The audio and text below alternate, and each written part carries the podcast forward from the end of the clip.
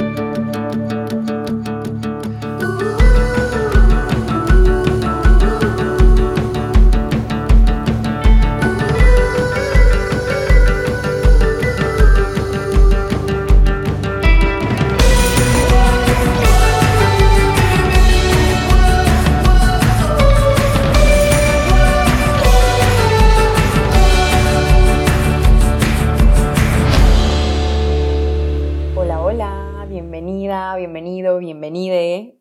episodio de Paréntesis. Muchísimas gracias por estar aquí.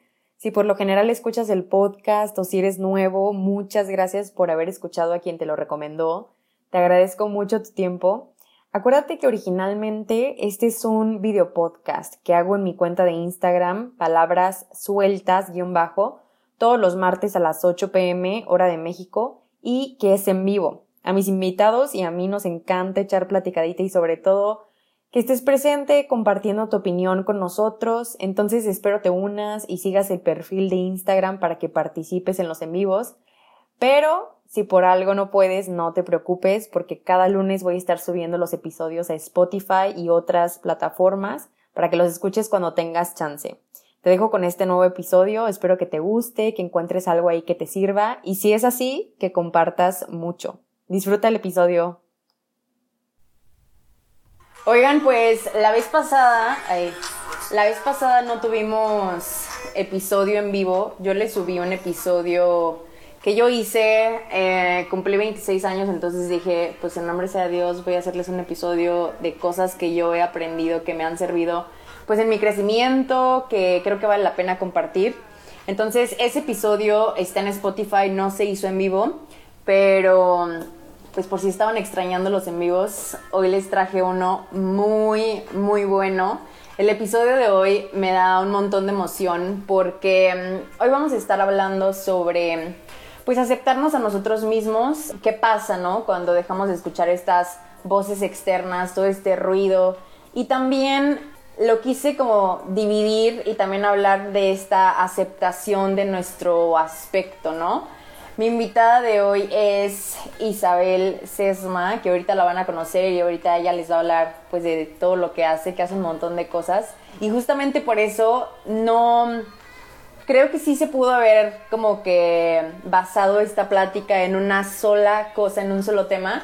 Pero dije, pues si ya vamos a tener a Isa aquí, pues hay que aprovechar y preguntarle todo lo que venga, porque creo que, no sé, o sea, yo estaba como que buscando pues información sobre ella también y se me hizo que es una persona muy fregona, entonces como que no quise limitar esta plática a una sola cosa, creo que vale la pena escucharla sobre varios temas que trae por ahí para, para nosotros.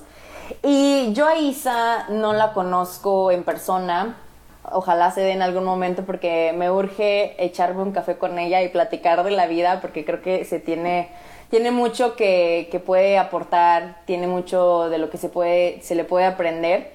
Yo a Isa la conocí por Insta, llegué a su perfil por, no sé, estaba pasando por una crisis existencial con mi cuerpo y como que me estaba sintiendo muy mal, estaba como que buscando maneras de, no sé, de sentirme mejor y de pronto me encontré con el perfil de Isa y fue como que, justo le estaba diciendo ayer, que fue como, no manches, llegar a mi casa y ver que hay alguien que, que inspira pues a más personas como a atreverse a hacer las cosas. Entonces para mí fue como que muy muy padre encontrarme una cuenta de pues una cuenta como esta con un contenido como ella comparte y pues yo soy súper pro de todas estas limpias de redes sociales y todo esto, pero la cuenta de Isa es una que ahí tengo literal colgada porque no sé, me hace muy bien pues tener como personas así en mis redes sociales. Entonces, estoy segura que el tema de hoy les va a gustar porque también es una cosa que nos que me han pedido mucho pues aquí en el en el podcast de paréntesis. Y pues estoy segura que de algo les va a servir escuchar este episodio. Yo creo que les va a caer también súper bien Isa, así que ya voy a dejar que entre para que la conozcan. Hola. Hola Isa, ¿cómo estás? Muy bien, ¿tú? Bien, también. Oye, pues muchísimas gracias por aceptar mi invitación. De verdad me da mucha, mucha emoción pues tenerte aquí en el podcast. Me da mucha emoción que la gente pues que mis contactos también estén conociendo pues a una persona que por lo menos a mí me, me inspira mucho, como que me transmite muy buena vibra. Entonces estoy muy contenta de que vayamos a hablar de este tema aquí hoy contigo. Así que pues bienvenida a paréntesis. Muchas gracias. Muchas gracias por invitarme, qué emoción. Estoy lista para platicar de todo. Para el bombardeo de preguntas. Sí, no, venga. Aparte, esas muy buenas preguntas, entonces tú guíanos. muchas gracias. bueno, pues para empezar y ahora sí que aprovechar el tiempo, primero que nada para los que no te conocen, que están aquí, también la gente que va a ver el pues este episodio más tarde lo va a escuchar en Spotify. Me gustaría que nos platicaras un poquito de quién eres tú como persona, cómo te percibes y pues también quién eres profesionalmente para que te conozcamos un poquito más. Ok, bueno, quién eres es como... Wow, no, sé, no, no, no dejo de cambiar mi definición, pero lo que hago es, bueno, soy Isabel Sesma, soy de Torreón, Coahuila, vivo en la Ciudad de México y hago varias cosas. Entre ellas es activismo, soy modelo plus size aquí en la Ciudad de México y hago también cosas internacionalmente. Y también soy artista textil. Tengo una marca de ropa que se llama Genuina y, y hago de muchas cosas, como que encuentro cosas nuevas todo el tiempo y me encanta profundizar y descubrir diferentes cosas, pero a eso me dedico. Eh, represento al sector arriba de talla 6 en la Ciudad de México y, pues me hace muy feliz, la verdad, porque es un cambio que habíamos querido por mucho tiempo y ya lo tenemos. A mí me tocó ser de, la primera tanda de modelos eh, curvy de acá, o sea, bueno, de México, porque tuvimos el primer, este, el primer desfile de Fashion Week mexicano con modelos plus size fue hace dos años apenas. Sí. Y estuvimos nosotras ahí representando. Entonces, eso es ahorita lo que hago. ¿Y cuál era la otra pregunta? Pues no, pues yo creo que va de la mano, más bien cómo, cómo te percibes tú como persona, o sea, más allá de profesionalmente, qué te gusta, quién es Isabel, individuo. Yo me digo a mí misma activista, trato de hacer arte y activismo junto, de cualquier forma que sea. Sí, me late, es, me late es lo que más me gusta hacer, fíjate, es lo que más le gusta a mi alma, descubrir nuevos medios y transmitir mensajes que pues que a mí me hubiera gustado escuchar eh, y, que, y que creo que son importantes de compartir con más personas. Creo que eso es lo que más me, me llama la atención. ¿Qué, ¿Qué, estudiaste tú, Isa? Yo estudié ingeniería en sonido. ¿De qué? Nadie sabe qué pasó ahí. Este, estuve muy clavada con la ingeniería en sonido cuando vivía en Torreón. Era de las cosas que más me gustaban porque yo siendo de Torreón no me identificaba mucho con mi ciudad y no había mucho arte tampoco, entonces de lo poco que pude experimentar fue en un estudio de grabación del ingeniero Carlos Ríos, que es el ingeniero de, de Lupe Esparza. Sí. Me encantó haber ido a su estudio y como que descubrí este mundo del audio y la creatividad que dije, wow, ¿qué es esto? Y es mucho, se parece a muchas cosas porque hay mucha edición, por ejemplo, hay mucha creatividad, ¿no? Es como vamos a poner aquí unos tambores, aquí un espacio, la voz vamos a subirla de tono, o sea, es como diseñar de cierta forma. Y me encantó y luego ya dije, voy a estudiar eso. Y fue muy chistoso porque eso me llevó a ser directora de doblaje y luego hice doblaje y luego hice actuación y luego acabé modelando. Entonces, así es la vida. No, hombre, muy súper variado. Sí, la verdad sí, me gusta, me gusta aprender cosas nuevas pero así, así empezó todo. No, justo me, me gusta mucho, o sea, te pregunté por esto de qué estudiaste, porque justo mientras estaba checando pues toda esta información sobre ti, y me di cuenta que en una de estas pues entrevistas que te han hecho, tú muchas veces te has llamado como multipasional, ¿no? Correcto. ¿Qué es para ti esto de ser multipasional? Y pues, ¿cómo ha sido para ti permitirte serlo? Porque creo que, pues no sé, ya lo hemos hablado también en otros episodios, creo que cuesta mucho trabajo que, ok, a lo mejor tú ya tienes una idea clara de lo que quieres, pero de eso, atreverte a hacerlo y quitarte pues todas estas ideas de que no manches, yo no debería hacer esto, mi familia no se hace esto, mis amigas, lo que sea, ¿Cómo fue para ti este proceso de aceptarte y qué es para ti? Uy, me encanta ese tema. Pues mira, yo desde niña soy multipasional, ¿no? Eh, pinto, eh, canté, bailé, me, tengo diferentes intereses y siempre me dijeron que estaba mal. Siempre me dijeron que, que el que mucho abarca, poco aprieta, sí, que decide por una sola cosa, que no puede ser que te guste todo, que tienes que escoger solo una. Y para mí siempre fue un problema pues muy serio porque me causa mucha ansiedad tener que escoger una sola cosa para que los demás estén contentos, ¿no? Cuando yo las puedo hacer todas, las que yo quiera. Sí, ¿Por qué tengo que hacer esto para que estén más cómodos con la definición de a qué me dedico? No puede ser, ¿no? Claro.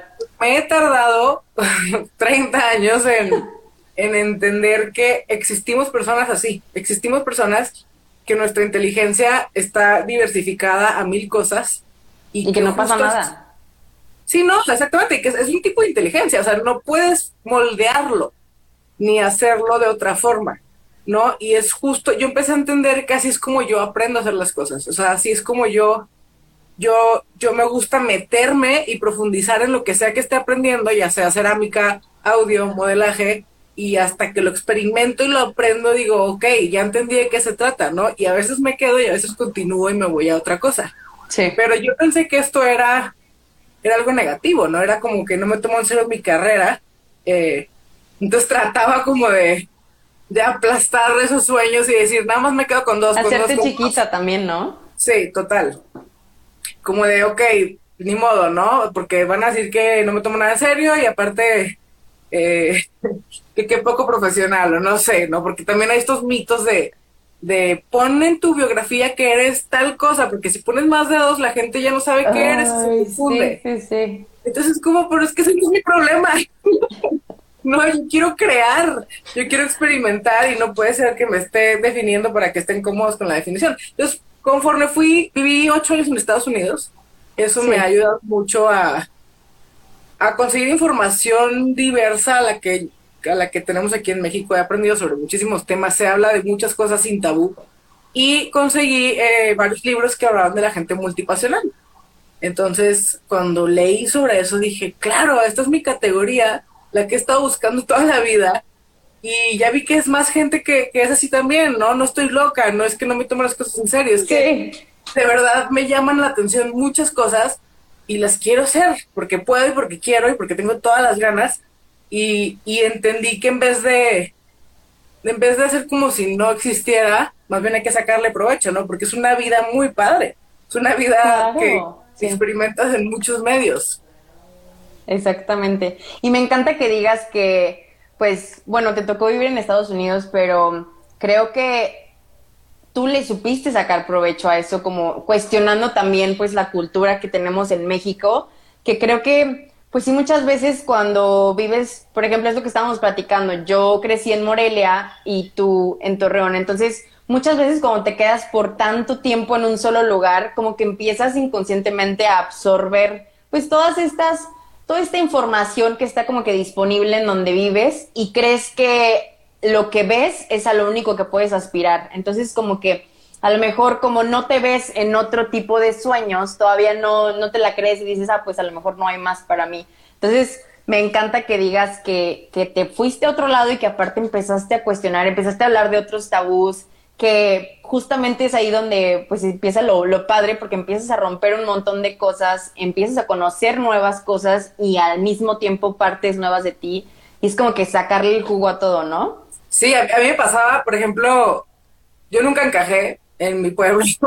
Nunca encajé por más que quise eh, y tenía estas inquietudes. Fíjate, yo no había experimentado vivir fuera, porque pues me fui hasta los 18 años de Torreón, pero yo sabía que más en la vida. No sé qué, pero sabía que había más, ¿no? No me gustaba el modelo de vida que me planteaban ahí. Yo decía, o sea, yo tenía un calendario donde tachaba los días para cuando me fuera a la universidad, ¿no? Entonces, no sé qué había, pero yo quería descubrir otras formas porque no, no iban con el sentido común ni siquiera. Entonces, para todas las personas que no encajan, es por algo. O sea, es, eso te está diciendo Justo eso. Es como la misma, no sé, algo que te está llamando, que te está diciendo, güey, mira para otro lado, hay más, ¿sabes? Y con todas estas cosas que a lo largo, pues, de tu crecimiento y de tu trayecto profesional, que te has permitido ser, ¿cómo le haces? Porque creo que pues cada cosa exige o ha demandado a lo mejor partes nuevas de ti, son contextos diferentes, son ambientes diferentes. ¿Cómo le has hecho para pues como mantener tu esencia en cada cosa que haces, o sea, como que no perderte pues en esta exploración. Lo que he aprendido con los años es que es más fácil regresar a ti que eh, como que seguir con la imagen que quieres seguir, ¿no? O sea, por ejemplo, yo tengo muy mala memoria, ¿no? Entonces, si quiero ser un personaje público, pues ya se me olvidó qué dije, ya se me olvidó lo que quería aparentar. Entonces, yo regreso a lo que me es intuitivo, lo que me es fácil también eso para mí es una práctica de romper un poco con el perfeccionismo, porque uno luego quiere ser como esta persona perfecta que habla perfecto y es muy culta y dice las cosas eh, relevantes del momento y a veces prefiero irme con lo, lo, que se siente a gusto y orgánico, que tal vez no sea así lo, lo más nuevo, pero es lo más auténtico y es lo más natural. Entonces creo que es regresar a eso, como romper con esta idea de que tengo que hacer todo bien, porque pues quién dijo que tengo que hacer todo bien yo también estoy aprendiendo y descubriendo y todos los humanos estamos haciendo eso en nuestro propio camino. Entonces, creo que regreso a eso, como de que, pues sí, o sea, qué se siente natural y qué es lo intuitivo. y lo que te va en, en me, o sea, es, es una sensación muy clara. Cuando yo empiezo a hacer cosas que no me gustan, por ejemplo, cuando empecé a actuar, recuerdo que estuve con, con un manager que, muy lindo, pero otro estilo. Me quería hacer como Telemundo y y yo me veía y decía, no, güey, eso no soy yo. O sea, no me gusta el estilo, no me gusta las poses, no me gusta cómo me ponen y, y pues me salí de ahí y les pedí por favor que quitaran las fotos que me habían tomado y que me habían hecho una biografía como horrible, sí. Eh, súper pretenciosa que, ¿sabes? Se siente aquí como de, ay, no, esa no soy yo. Entonces yo me es súper incómoda esa voz cuando no la quieres escuchar.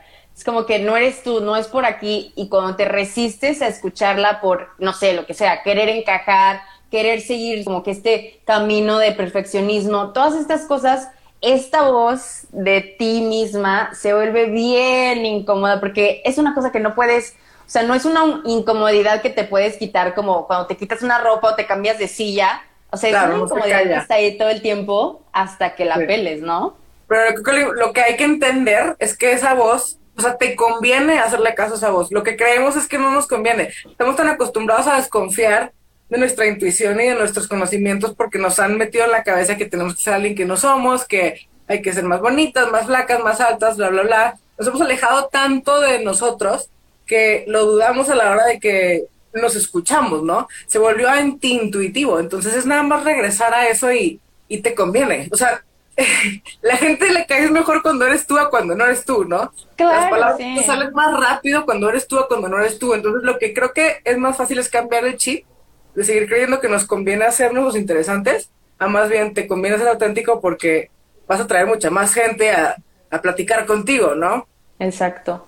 No, y aparte ponle que a lo mejor a la primera, o sea, del primer contacto, pues sí llegas a conectar con unos cuantos cuando pues estás fingiendo que estás siguiendo tu autenticidad. Órale, a lo mejor sí conectas con unos cuantos, pero creo yo que es una conexión que no dura, que en cierto momento se, te topas con pared porque como no, o sea, para mí ser auténtico también es permitirte pues ser vulnerable, entenderte, conocerte, como que ahora sí que abrirte a todas las partes, independientemente de cómo las veas, malas o buenas de ti mismo, y a través de eso puedes conectar mejor con la gente. Y si no lo haces, te topas con pared en algún punto. Sí, como dices, o sea, como que solo llega hasta cierto punto y luego de ahí ya se desaparece, ¿no? Entonces, digo, por eso conviene más irse por lo intuitivo, porque dura más. o sea, sea menos gente, dura más, güey. Entonces, ¿para qué? Exactamente. Y sabes qué, también se me hace súper interesante de, de, tu camino profesional, que, mm, no sé, que muchas veces como mujeres tenemos mucho este chip de, de sentirnos muy, muy chiquitas y como que creemos que hacer tantas cosas, a lo mejor no nos imaginamos a nosotras mismas como mujeres por imágenes que hemos visto o absorbido de la sociedad, decimos, es que yo cómo voy a hacer tantas cosas, o sea, Creo que también lidiamos muy cabrón con este síndrome del impostor. No sé si te ha pasado, pero ha estado, no sé, es muy cabrón, ¿no? Claro que no sí. Sé cómo ha sido para ti. ¿Qué debes de ser? O sea, te dice todo el mundo menos tú qué quieres ser. Entonces, pues claro que te confundes, claro que te confundes y claro que te cuesta llegar a eso, ¿no? Por eso yo lo siento como muy corporal. Para mí es un tema de si me estoy sintiendo a gusto y me estoy sintiendo bien y ya llego a mi casa con energías de que lo estoy haciendo bien, por ahí nos vamos, ¿no? Por ahí va este, bien. Sí, así es como creo que lo mido yo, porque luego también si me meto en muchas como situaciones muy específicas, luego no llego a nada. Entonces creo que es poquito a poquito y yéndote por donde te estás yendo y confiar en ti y, y como bien dice, romper con todo lo que te enseñaron, cuestionarlo absolutamente todo y, y hacer tu propia definición de lo que tú eres, ¿no? O sea, no, no, no existe una que, que aplique para una persona que le gusta el audio, el modelaje, eh, o sea, no existe. Sí, tienes que ir haciendo tu propio camino y si no cuestionas, te quedas en donde, en donde estás, o sea, no avanzas, creo, ¿no? Tienes que ver qué hay y tú crear tus propias combinaciones, ¿no? Exacto. Hay una cosa que dijiste durante tu carrera, esta parte, pues, de ser modelo plus size me llama mucho la atención porque, y creo que también a mucha gente, entran todas estas dudas de cómo fue para, bueno, primero de dónde salió pues esta intención de ser modelo, ¿no? Pues mira, de la actuada al modelaje es un brinquito muy chiquito. Eh, siempre me gustaron las cámaras, siempre me gustó las fotos. Yo con mis amigos en Torreón me encantaba que me tomaran fotos, me encantaba posar. Para mí también es una forma de expresión como muy artística. Es un talento que, que no sirve para ninguna otra cosa más que para salir bien en fotos, el ser fotogénico, pero sí es algo que, que luego mucha gente cree, ¿no? Que tienes que ser bonita para ser modelo. Pues no, nada más es que ser fotogénico. O sea, no necesariamente bonito, ¿no? son cosas distintas. Y es algo que pues siempre supe hacer, siempre me gustó. Y cuando me mudé aquí a la Ciudad de México, me buscó una agencia, eh, eso fue en el 2015, me buscó una agencia y me dijo como que, ay, sí, nos encanta tu perfil, tal pero necesitamos que enflaques 8 kilos y luego ya te firmamos, ¿no? Y no, pues ahí se ven, Ajá, para mí fue como de, güey, de verdad a mí no me interesa nada de esto, ahí se ven, yo tengo mi tienda de ropa, no necesito esto. Y a los cuatro años, que se empieza a poner de moda todo el tema inclusivo, por fin. Eh, Oye, ¿te acuerdas que te rechazamos? Te extrañamos, regresa. Tal cual, ya no tienes que cambiar nada, vente, bienvenida. Ay, no, no. y yo, pues bueno, vámonos, ¿no? Eh, y era algo súper nuevo, algo súper nuevo en México, o sea, los clientes todavía, todavía dicen comentarios horribles, sufrimos discriminación pasiva todo el tiempo, eh, pero pues la gente que sabe, sabe, ¿no? Y la gente que busca y que investiga. Es los que quieren hacerlo, ahí están. Claro, y es la gente al final que con la que me interesa tener una conversación, con la gente que, que se sigue eh, guiando por prejuicios ya expirados, la verdad es que no me interesa. Exactamente. ¿Y cómo surge pues este valor y esta confianza en ti de entrar en un ambiente con paradigmas pues tan rígidos como estamos diciendo? O sea, ¿cómo te armas de valor? Pues mira, te medio armas, porque yo sabía que soy muy buena para, para fotografiar, o sea, te digo, a eso me refiero que sé posar, ¿no? Tengo como esta fluidez de años de, pues de, actuación y de clases de teatro y de, tengo esta fluidez corporal que se me da muy fácil, ¿no? Sí. Eh, entonces, creo que me acordaba nada más de eso porque todo lo demás era una duda para mí, o sea, yo, de hecho, a mis amigas siempre les digo, el día que yo fui, cuando me dijeron, ven a casting, yo dije, ya, no, bueno, o sea, creo que se equivocaron, ¿no? Y, estaba ahí en la fila de espera, súper insegura, así toda temblorina, como de ya me quiero ir a mi casa, ¿qué estoy haciendo aquí? Y me acuerdo que le escribí en el grupo de mis amigas, como de, güey, no sé qué estoy haciendo aquí. O sea, hay puras chavas de dos metros flaquísimas, no sé, de verdad no entiendo qué estoy haciendo. Vengo a que me rechacen otra vez, ¿no? Como muchos años en, en la, en, pues todo en el medio artístico hay mucho rechazo de por medio. Y ya me pasaron, me midieron, vieron mis fotos y, ah, sí, bienvenida, ¿no? Y fue como, así no no me van a decir que algo está mal conmigo, con mi persona. Ay, eh, sí, sí, sí. Y ya empezó a trabajar y me encantó y pues sí es una cosa muy padre porque empieza a conocer a los clientes, los clientes te empiezan a llamar, ven tu trabajo, o sea, haces una campaña y te ve otro cliente y ya como que de ahí crece orgánicamente sin que tú hagas mucho. Pero te digo, no, no llega un punto donde te armas de valor o superas las inseguridades, no existe. Como que sobre la marcha va viendo. Te vas, te vas con una cosa y la agarras bien, que para mí era, sé hacer esto, ¿no?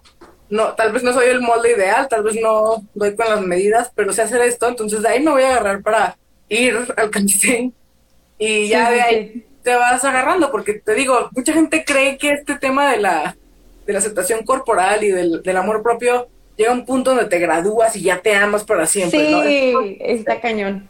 No existe ese punto nunca, ¿no? Yo también creo Eh, que no es una meta. Sí, no, no, no. Lo que sí existe es que le dejes de hacer casos a vos, que todo el tiempo te está comparando. Eso sí existe, para que veas. O sea, ¿tú crees que ya sí llega un punto en el que dices ya, bueno, no sé, ya te pasó que no, que no sientas la necesidad de compararte? No te curas al 100 nunca. El mundo está diseñado para que te quejes y te sientes insegura. O sea, en un mal día, una mala publicidad ya no, valió te friega. sí. O sea, de verdad. Y vas con la tía y la tía has hecho un comentario. O sea, está diseñado el mundo para que te sientas mal. Lo que sí, puedes darte cuenta, por ejemplo, algo que yo descubrí en el mundo del modelaje es que todas están igual. Todas se quejan del cuerpo. Te estoy hablando de chavas brasileñas preciosas de 1,80, bronceadas, perfectas. Se quejan también. Entonces, yo ahí fue cuando dije, esto es una trampa, güey. Todo el mundo se está quejando y nadie nunca llega. ¿no? Entonces voy a dejar de quejarme, voy a gastar esa energía mejor en otra cosa, porque es un camino infinito que no tiene sentido. Entonces, lo que yo siempre les digo es que se alimenten de eso, sus redes sociales se alimenten de gente que les haga sentirse bien con ustedes mismos, porque desde ahí se alimenta el crítico interno. Desde seguir a las Kardashian ya valió gorro porque vas a tener ahí en el fondo como esta vocecita que se compara. O sea, hay que cuidar mucho el contenido que consumimos. Yo ya Sí, llego a un sí. punto donde mi contenido tiene celulitis, es diverso, eh, veo estrías y ya no me espanto. Entonces sí te puedes acostumbrar, acostumbras a tu ojo a lo real. Es que es eso, justamente creo que, porque ayer hice una mini encuesta preguntando si, no sé, si batallas más con tu cuerpo o con tu personalidad.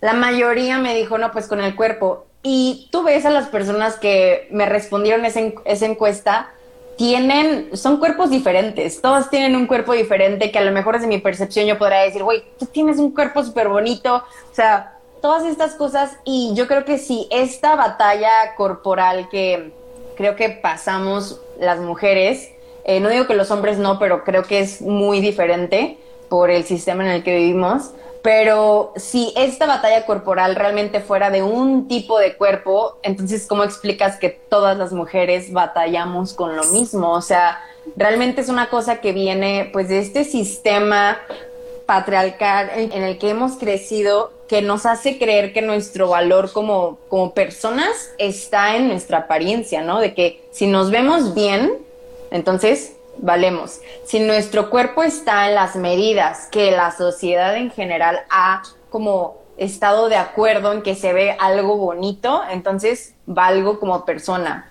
Y si no, es cuando me empiezo a internalizar estos mensajes de que puta, no manches, ¿por qué me veo así y estoy mal, no sé qué? Y es como algo que tenemos muy normalizado, pero que no debería de ser, ¿no? Y tocaste algo muy importante que yo he estado como trabajando mucho. Una cosa es tu persona y tu apariencia y una cosa es tu valor. Tu valor no lo determina nunca nada externo. Tu valor es tu valor y tu valor no cambia.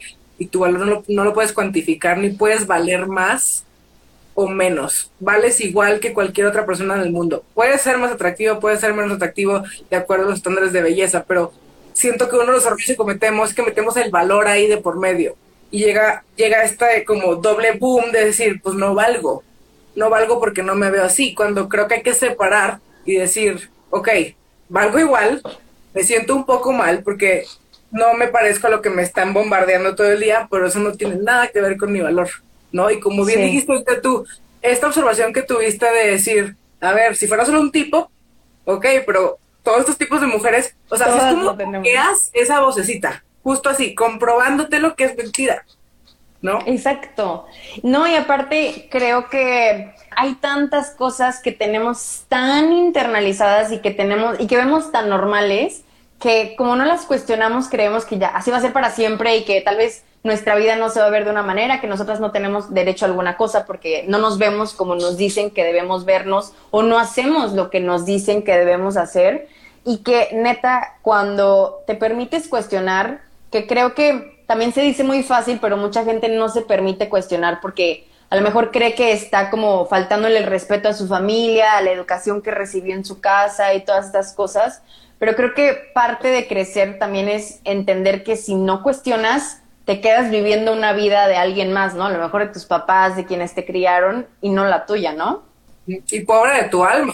O Sí, sea, sí, sí, sí. que pobrecita, porque tienes muchas oportunidades y son, o sea, y, y también hay que separar este tema como de la familia y la tradición, es como de, güey, toca aprender, a todos nos toca aprender, nadie lo sabe todo. O sea, Exacto.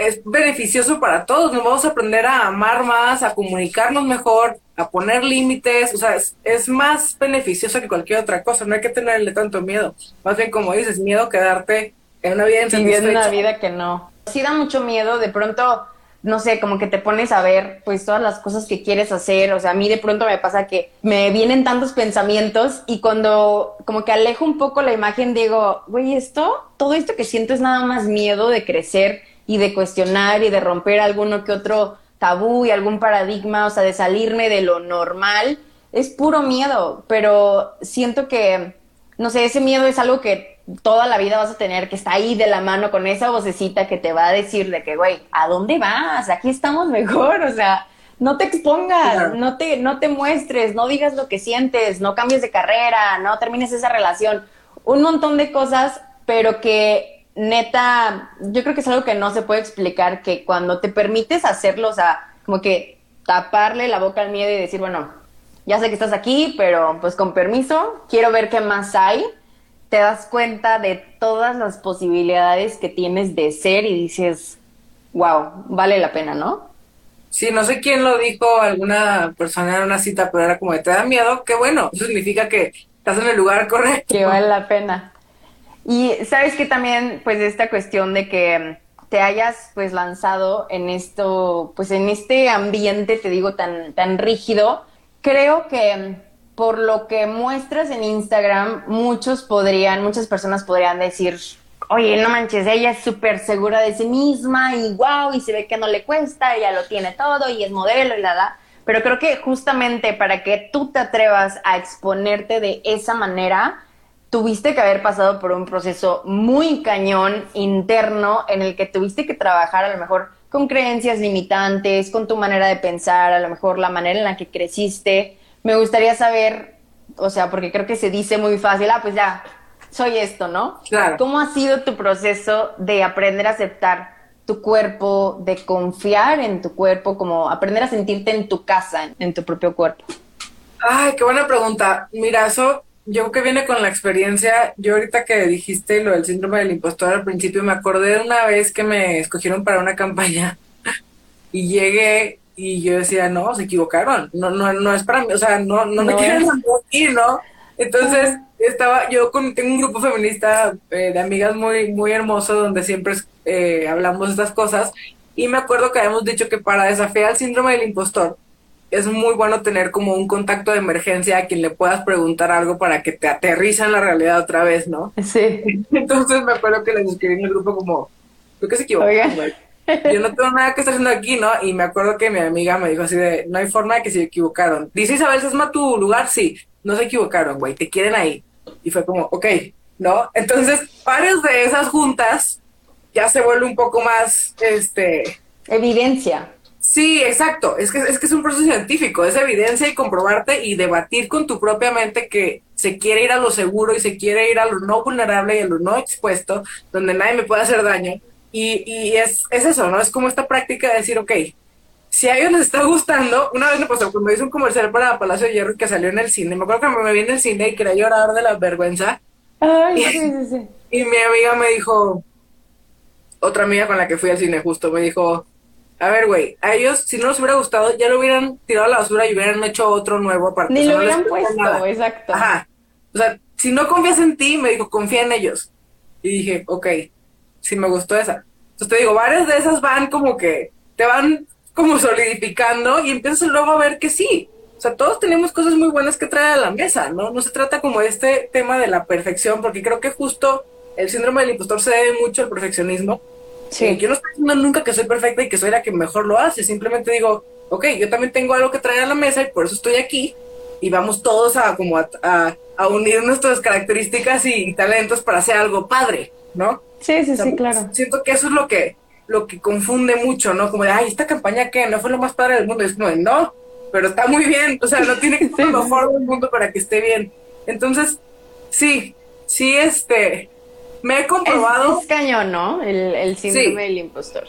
Y me imagino que en un ambiente así en el que, eh, no, sé, lo, lo siento como que tratas de regresar a ti, pero al mismo tiempo está este ambiente de modelaje que todo el tiempo, o sea, la misma sociedad que te dice, güey, ámate un chingo, vas, eres lo mejor, no sé qué, te dice, oye, ¿qué onda? O sea, ¿por qué te ves así? ¿Por qué piensas así? O sea, es como que una lucha en la que te das cuenta que no puedes depender de lo externo para decidir si te amas y te aceptas o no, ¿no? Exactamente, es que eso ya viene contigo y lo dijiste muy bien ahorita. No puedes buscar casa en estas, pues no sé, casas de campaña que cambian todo el tiempo. Tú no puedes meterte ahí y, y basar tu, tu valor o tu base en algo que se mueve todo el tiempo y que aparte se va se va en en modas y en tendencias, ¿no? O sea, es algo que va a cambiar todo el tiempo. Nunca vas a estar bien eh, con todo lo que quieren. Entonces, es eso, ¿no? Es regresar a ti y como que ser bien buena onda contigo y no juzgarte tampoco por sentirte mal, porque te digo, es todo un sistema que está diseñado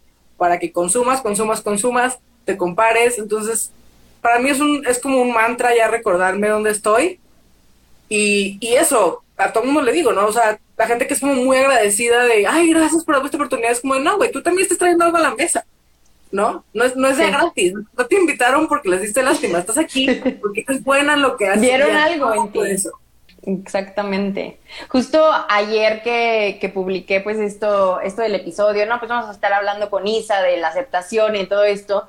Una amiga me escribió y me dijo, güey, justamente estos días le batallo un chingo con mi cuerpo. O sea, es como un círculo vicioso en el que me veo al espejo y digo, güey, mi, mi, cuerpo está horrible y por qué me cargo la mano, me voy a hacer ejercicio y después me canso, lo dejo, regreso al espejo y me digo que qué horror con mi cuerpo y ahí estás todo el tiempo. Entonces, no sé cómo sea esto para ti. A mí también me ha costado muchísimo trabajo como aprender a, a ver a mi cuerpo como realmente como mi casa, o sea, no como lo que me han dicho que es, o sea, tu cuerpo todo el tiempo tiene que estar bonito. No estrías, no marcas, no, incluso no tatuajes, o sea, todas estas cosas, o sea, no te permites que te vea la llantita de aquí y que las boobies, todo esta, eh, este ruido exterior, que queriendo no, aunque muchas veces tratas de ser consciente de eso, te acaba, ¿sabes? O sea, no sé cómo, cómo sea para ti, o sea, no sé, día con día,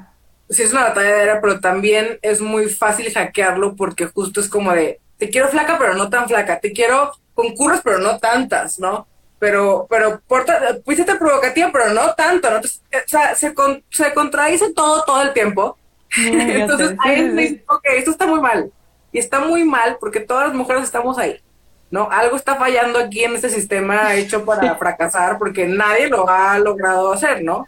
Entonces, desde ahí yo creo que es importante, digo, los cambios que más duran en tu vida son los que tú logras como descifrar por ti misma, más que porque alguien te lo dijo. Entenderlos.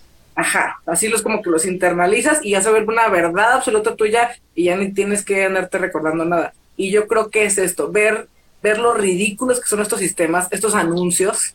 O sea, se, te toma nada descifrar eh, que tiene Photoshop esa foto, ¿no? O sea, sí. hay miles de videos que te enseñan la foto antes y la foto después. Ya sabes que esto existe, ya sabes que todo el mundo lo hace. Entonces, ¿por qué te la sigues creyendo, no? Otra cosa que creo que es muy importante, que es muy actual también, es que fuimos a este tema que se llama el body positive, que es una cosa hermosa y preciosa. También hay Pero ya nos fuimos mejor, bueno, yo, a la neutralidad corporal. Que esto para mí... ¿Cómo es? Dudas ok, bueno, el body positivo o el cuerpo positivo es como este tema de me amo, me, me celebro como soy, eh, amo mis estrías, amo mi celulitis, que está muy bien, está muy bien si puedes llegar a amarlo, felicidades, pero hay mucha gente que no llega a eso, ¿no? Entonces, la corporalidad neutral es más acordarte que tu cuerpo no está en este planeta para verse bonito y para satisfacer a los demás. O sea, tu cuerpo está aquí porque lo necesitas para moverte y hacer lo que tienes que hacer en tu vida, ¿no? Es una parte de tu vida, no toda tu vida. Entonces, entender estas cosas son muy buenas porque yo, por ejemplo, me comparo a cuando vivía en Torreón, que estaba muy invertida en mi cuerpo y estaba pensando en mi cuerpo todo el día. ¿Qué traigo puesto? ¿Cómo me veo? Meto la panza, la foto, la cosa. Y es que sí es una carga. Y ahorita con, con estas filosofías de body neutral, búsquenlo por favor. Se me olvida mi cuerpo por horas, se me olvida que traigo puesto, se me olvida cómo me veo, ¿no? Y es como, eso es un gran logro, es un gran logro, es como excelente forma no, de revelar. Es un megapaso eso. Y se puede lograr, porque te digo, una vez más es como una forma muy científica de comprobarte que sí, no estás aquí para estar bonito. ¿Quién te dijo esa mentira? ¿No? O sea, hay muchas cosas que hacer y tienes muy poco tiempo en este planeta como para andar satisfaciendo a todo el mundo. Aparte es algo que nunca vas a lograr hacer. ¿No? Entonces yo creo que es muy negativo el ciclo que estamos acostumbradas a hacer con nosotras, porque ahorita lo dijiste muy bien. Vas de verte en el espejo a ponerte algo que no te queda, a sentirte mal en el ejercicio, a regresar al espejo. Vamos a cambiar un poco esa rutina. ¿No te gusta lo que te has puesto? Ponte otra cosa más aguada. ¿Quién dice que te tienes que poner eso? Exacto. O sea, no tienes que impresionar a nadie, ¿no? Nadie está ahí para que no le des nada a nadie, nunca, ¿no? Entonces, luego me pasa a mí, ¿no? Me aprietan estos jeans, pues me voy a comprar unos más grandes, ¿no? O voy a, voy a agarrar los que tengo ahí en el closet. O sea, ¿cuál es la necedad de que mi cuerpo se mantenga exactamente igual? Y yo, yo sí puedo cambiar, ¿no? Mi personalidad puede cambiar, mis gustos pueden cambiar, pero mi cuerpo ¿Pero no. el cuerpo? Que se mantenga como los 17 años, ¿no? sí. Sí, lo Sí, que no. es. Es que justamente creo que, no sé, a mí me gusta mucho este trip como de las almas, que a mí me gusta pues andar cuestionando una cosa y otra, y me gusta pensar que nuestras almas caen en un cuerpo específico que po- por, algo, o sea, las almas cargan con todo pues este propósito de por qué están en el mundo y el cuerpo para mí es nada más es capaz de verlo como que las cosas lógicas y las cosas como que muy en automático pero me gusta pensar que las almas caen en este tipo, en el cuerpo que tenemos, porque algo tenemos que aprender de nuestro cuerpo, algo que vamos a aprender y que vamos a compartir con la comunidad y que esto le va a ayudar a otras personas, como también a, regresar a ellos mismos. No sé, como que siento que cuando te permites romper todos estos paradigmas que están impuestos del cuerpo y el cuerpo debe de ser así, que nos generan mucha resistencia. Todo esto que dices de, puta, si no me quedan los pantalones, pues voy y me compro otros nuevos. Eso sería lo más ideal lo más fácil. Pero muchas veces nos resistimos a, güey, no, ¿cómo que me voy a comprar otros nuevos? O sea, engordé. No, no, no, no, no puedo engordar. ¿Por qué? O no me pongo otro estilo de ropa porque a lo mejor me veo menos femenina. ¿Quién dice que te tienes, o sea, y aparte, ¿quién dice que tu valor como femenino está en la ropa, en un tipo de ropa específico, no? Güey, estamos en el 2020. O sea, en los 50 te lo creo. Ahorita es así como, ¿Por? de verdad, sí, o sea, ya, ya es un tema que se queda por hábito. Y ya ni estamos ahí globalmente, ¿no? O sea, ya estamos en un lugar donde la gente puede usar eh, sweatpants con tacones, ¿no? Bendito sea.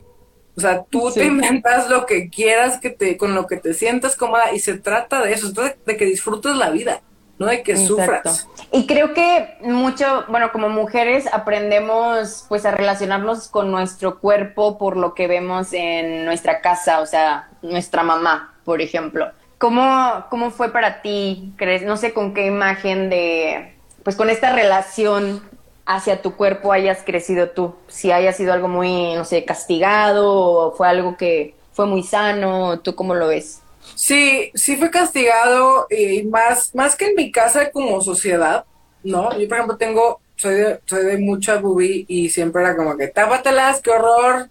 Ay, sí. provocando", Y es como, Yo yo no también. tengo la culpa de haber crecido así y aparte no tiene absolutamente nada de malo, ¿no? O sea, pero hay que entender muchas cosas para poder llegar aquí. Hay que entender que vivimos en una sociedad patriarcal, vivimos con una idea horrible, misógina, de, de que la mujer tiene que taparse porque si no ella provoca. Ay, ya sé, sí, sí. Ya sí. entendiendo el contexto, podemos ser más empáticos con nuestros alrededores, porque si no es muy frustrante. Hay que entender de dónde venimos y por qué estamos así.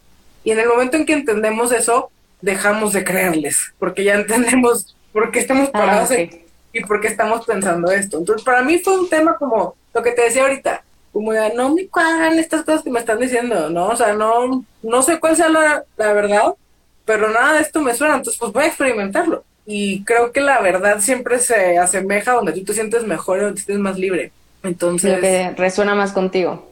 porque si no es también una búsqueda que tal vez no se solidifica nunca. Entonces, siempre va a haber conflictos. Eh, por ejemplo, yo con el tema de la sociedad, como se vive en provincia, tengo muchísimos conflictos porque no creo en muchísimas cosas de las que ellos creen, pero yo tampoco estoy nadie para cambiarlos. Entonces, más bien yo trato de buscar donde yo me siento cómoda, donde estoy con gente que piensa como yo y que con la que me siento libre, porque luego puedes estar con gente con la que no piensa como tú, eso también es muy importante y muy necesario. Pero con la que no me siento atacada ni sienta que tenga que cumplir ninguna expectativa, eso es muy importante. Em, sí. Pero en el, una práctica que di, hice un estudio eh, de eso y la mayoría de las personas con trastornos alimenticios vienen directamente de una crítica de la mamá. O sea, hay que tener mucho cuidado con eso. En mi caso no fue así, pero conozco de muchas amigas que sí. No, y yo también. Creo que por eso justamente se me hace súper importante cuestionar todo lo que, pues, con lo que fuiste educada, que no es que le estés faltando el respeto a, esta educación que recibiste de tus papás, porque a final de cuentas, pues los papás hicieron lo que, lo mejor que podían en ese momento con las herramientas y con lo que sabían en ese momento. Y creo que no se trata de juzgar y de echar culpas y no me educaste lo suficiente. No, pero justamente por eso, como no tenían toda la información, tú vas a ver para otro camino cuestionando, ok, a ver, ¿esto me sirve? No, ok, lo dejo. Esto sí, esto me hace sentido, órale, lo seguimos usando, pero a lo mejor lo cambio, lo moldeo a mi manera para que me haga más sentido y no aferrarme a una idea que ya no me, que ya no me toca o que ya pues, es antigua, ¿no? Claro, y hay que tener la humildad de decir, pues la gente en los 50 no lo sabía todo, como ahorita no lo sabemos todo, no se trata al final. Y que no lo sabremos. De que no lo sabremos y que aparte cada vez como especie vamos evolucionando un poquito más, entonces es muy bueno, o sea, en vez de decir como, ay, los de ahorita creen que lo saben todo, no, pero sí tenemos más información sobre muchos temas que antes no, y es también nuestra responsabilidad eh, dársela a nuestros papás para que todos convivamos mejor, porque al final, al final de cuentas es amor, ¿no? Y ellas no te quieren hacer daño, es simplemente lo que les enseñaron a ellas. Y, lo que pues, sabían en ese momento. Tenemos una labor ahorita de decir, oye abuelita, ya no está bien que le digas a mi prima que está gorda, ¿no? O sea, ya estuvo. Sí, sí, sí. Creo que o sea, creo que sí, todos en general somos muy ignorantes y no lo digo como para tachar a la gente, sino que realmente es una, es una realidad, porque no tiene nada de malo. Ahí entra la humildad de decir, oye, pues no lo sabemos todo y, no pasa nada. Y si me estoy dando cuenta que mi trato hacia los demás está siendo limitado por alguna creencia que yo traigo, que siento que me da el derecho de criticarte por tu cuerpo, de criticarte por tu tipo de piel, por tu ropa, por tu mentalidad, lo que sea, entonces o sea, como que depende de mí yo echarle ojo a lo que me está limitando y decir, o sea, por mi propio bien, me permito checar qué es lo que no está como que haciendo ahí clic para crecer mejor como persona, ¿no? Sí, esos, esos, ves, yo, también lo siento muy así, como cuando hay un cortocircuito ahí dices, a ver, vamos a ver qué puedo, qué herramienta puedo utilizar para que todos aquí estemos más en paz y, y nadie esté juzgando al otro, ¿no? Porque es muy incómodo, muy incómodo eh, o sea, la gente cree que tiene el derecho de opinar y no lo tiene. Exacto. sí, sí, sí. Cuando hace daño no tiene por qué decirse esas cosas, ¿no? O sea, es como, ya sé que, por ejemplo, alguien me contaba, ¿no? Que tenía eh, acné. Ay, tienes acné. ¿Tú crees que de verdad no sé que tengo acné? O sea, no necesito que me lo diga. Que alguien venga y me lo gritone, si ya lo sé, tal la vida lo he tenido. Sí, sí, sí. Qué necesidad, ¿no? Oigan, pues ya casi se nos está acabando el tiempo. No sé si alguien le quiere hacer alguna pregunta a Isa. Si nadie tiene preguntas, nosotros aquí nos seguimos. Porque hay mucho de qué, de qué hablar aquí con Isa. ¿Qué opinan de las operaciones? Yo tengo un tema ahí muy bueno porque eh, las operaciones es como los tatuajes, si te lo quieres hacer, qué bueno, y si no también, nada más no sientas que tienes que hacértelo para encajar, o sea, ve, ve qué hay detrás de eso, ¿no? Pero otra me preguntaban también del Botox, ¿no? Pero eso no es amor propio, me decían, y yo, no, claro que sí, güey, si tú quieres hacerte Botox, tienes todo el derecho a hacértelo. Si sientes que te tienes que hacer Botox para que te acepten, ahí sí hay. Sí, sí, es otro rollo. Depende desde qué lugar mental lo estás haciendo, ¿no? Más que nada. Sí, Pero no es si no, está bien, no está mal pero uno viene de, pues, de presión externa y uno viene de tú decidir sobre tu cuerpo. Entonces hay que como tener muy claro de dónde viene. Exacto. Oye, Isa, ¿tú dirías que, no sé, conoces tu propósito o crees que todavía no lo has descubierto? Como tu propósito de vida. algo más profundo. Híjole, cada vez que me limitan siento así como, no, no más puedo escoger uno.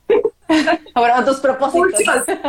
Pues mira, sí, no me gusta encasillarme, eh, creo que va cambiando. Más bien creo que mis, mis valores que yo me planteo a mí misma son eso, ¿no? Pues poder aportar algo, eh, disfrutar mi vida, hacer que los de mi círculo puedan disfrutar también lo más que puedan. Eh, ya me he ido como a lo más sencillo, creo que es lo más bonito, porque somos la generación del just do it, de los emprendedores. Aviéntate, vas. Una misión, visión súper guau. Y en realidad para mí es la vida más, la vida más sencilla es la que más me gusta y creo que es la más real, ¿no? O sea, más allá de tener un súper, eh, una biografía para mi Instagram, prefiero decir que la quiero pasar bien, ¿no? Eso es el común denominador de mi vida, creo. Me late.